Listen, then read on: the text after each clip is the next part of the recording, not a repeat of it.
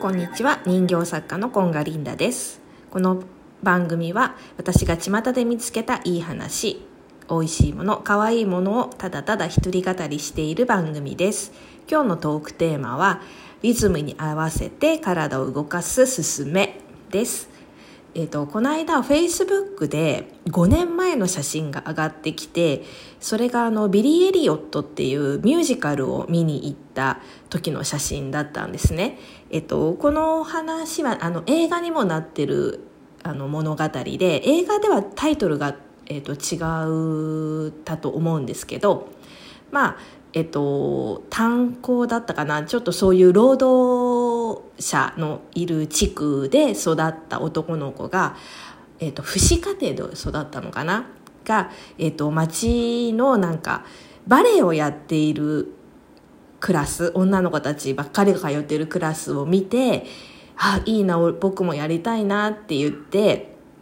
えっと、ダンスを始めるんだけれどもやっぱりそういうなんか炭鉱の街だから男男してるっていうのかな男性が。だからそんなあの女みたいなことするなみたいな感じで、えっと、言われるんだけれどもなんかそこの先生がその子の才能を見出して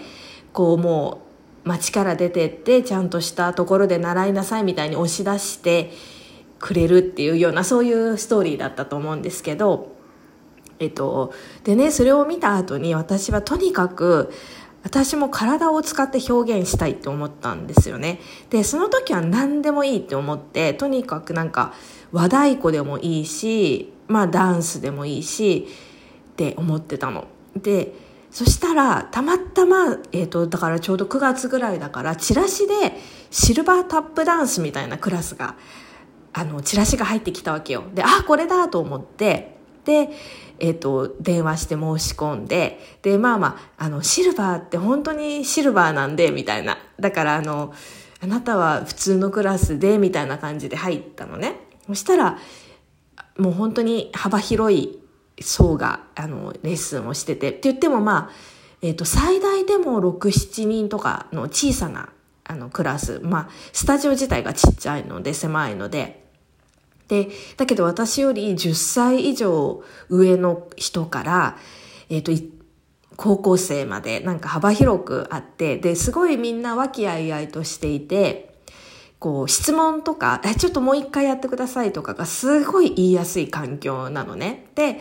え、ー、と、まあ、コロナで1年ぐらい、トータルで1年ぐらいお休みした期間もあったんだけれども、結局5年間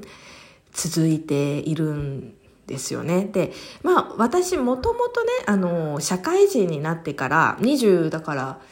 3子とかになってから、あの、バレエをやりたいと思って、踊る方のバレエね。で、あの、小さい頃も、小学生ぐらいの頃もバレエやりたいって思った時期があったっぽいんだけど、なんかその、私の時代でバレエやってるって、ちょっとこう、お金持ちの子みたいな、ちょっと気取った子みたいなイメージが勝手にあったんだよね。で、なんか、私はそれは嫌だなって思っちゃったみたいで、バレエをやらなかったんだけれども、そうなんかその時の思いがまだ残っていて、大人になってからバレエをやろうと思ってやった、やったことがあったので、あんまりね、ダンスに対しての抵抗がなかったかのもしれないんだけれども、そう。でね本当にさ人前で体を動かすとかって本当に抵抗がある人は恥ずかしいなとかって思っちゃうかもしれないんだけれどもそのねダンスをやっている時間特にあの振りを覚えて音楽に合わせるっていうことが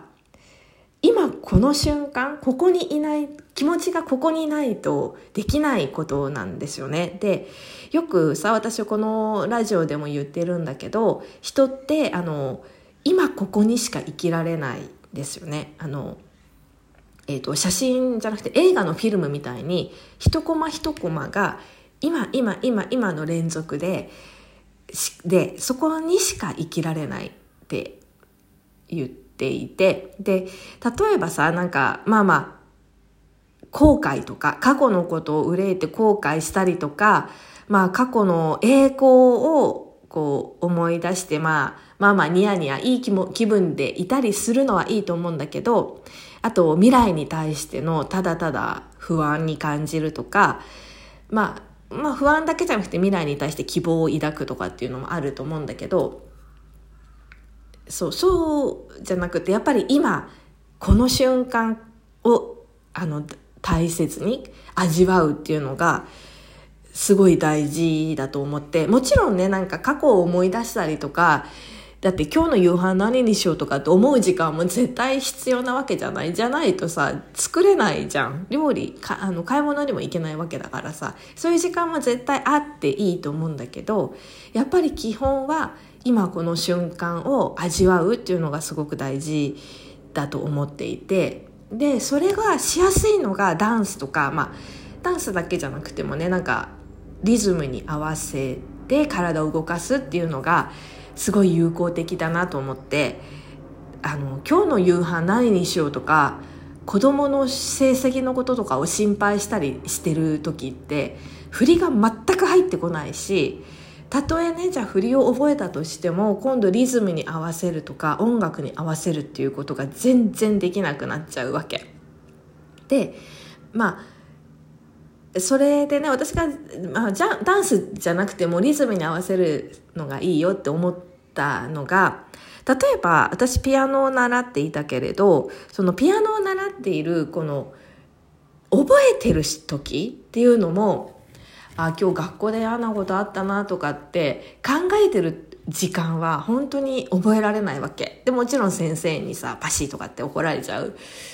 んだけどやっぱり何かを覚えてしかもなんか自分一人で体を動かすっていうんじゃなくって何かに合わせるっていうもう一個プラスがあるとすごいあの今ここに集中できるなっていうふうに思ってるんですよね。あとそううちの息子も今ドラムをやっていてドラムもさ、まあ、リズムももちろん大事だし体全部手足を使うんだよねだからなんかそのあの例えば体を動かすだけだったらマラソンとかエクササイズとかでも十分いいと思うんだけどあのジムとかに通ってねでも、まあ、もちろんさそれで集中もできると思うんだけどプラス1個なんか自分だけではどうしようもないというか何かに合わせるっていう音楽がそこに乗るとすごくもっと深く集中してないといけない状況になるんじゃないかなっていうふうに思います。でそれでねだけど慣れてきちゃってもう振りも入ってきちゃ振りも完璧に入ってもうなんか体が勝手に動いちゃうよみたいな、まあ、いわゆるゾーンみたいなところに行っちゃうとまたそれはそれでね、違うっていうかさいろいろ考え事しながらでも踊れちゃったり弾けちゃったりするようになっちゃうんだけど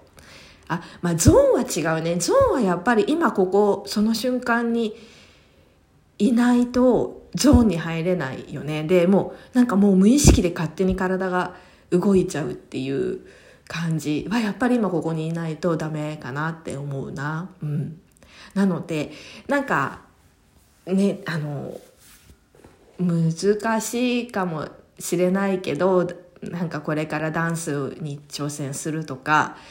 まあ、音楽やるとか難しいかもしれないけど別になんかお教室に行かなくてもいいと思うしワンデーのなんかそういうトライアルみたいなのに行ってもいいと思うし例えばボクササイズとかでも